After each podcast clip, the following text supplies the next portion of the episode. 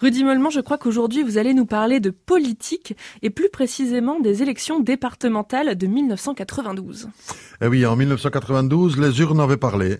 La droite avait remporté les élections.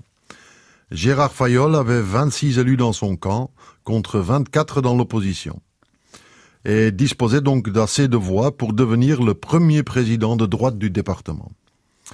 Mais le vendredi 3 avril, coup de tonnerre car après trois jours, les bulletins révèlent un résultat de 25 partout. Et le socialiste Alexis Félix, le doyen d'âge, est désigné président. Soudainement, le président sortant, Bernard Biulac, éclate de rire et se précipite dans les bras des copains en criant « Ça a marché Ça a marché !» La gauche exulte, la droite est effondrée. C'est la stupéfaction. Quelqu'un a trahi son camp. Qui? Pourquoi? Il faut attendre l'après-midi pour être fixé car un homme manque à l'appel. René Barou, élu RPR du canton d'Issijac. Quand il revient, ses amis l'entourent et s'enferment avec lui dans une salle. Là, il leur avoue être le Judas. Il regrette. Il avait été harcelé et subi des pressions par la gauche. Alors comment est-ce possible? Est-ce qu'on sait ce qui s'est passé? Ben, Mis au vert euh, tout au long du week-end, Barou s'exprime dans une lettre manuscrite. Il explique avoir été contacté par trois émissaires socialistes l'avant-veille de l'élection.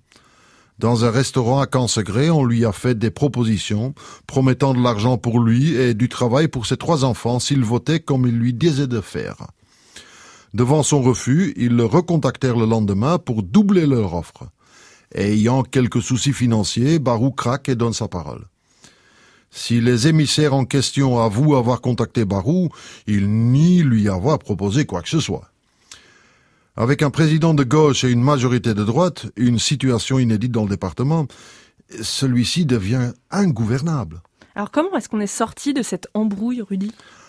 Alors, il faut l'intervention de Laurent Fabius, conseillant au socialiste périgourdin de cesser ce qu'il appelle faire la résistance pour que Fayol récupère enfin la présidence. Pour Lionel Jospin, la rénovation du PS passe concrètement par la condamnation sans appel de ce qui vient de se passer au Conseil général de Dordogne, où les socialistes ont essayé de transformer indûment une minorité en majorité.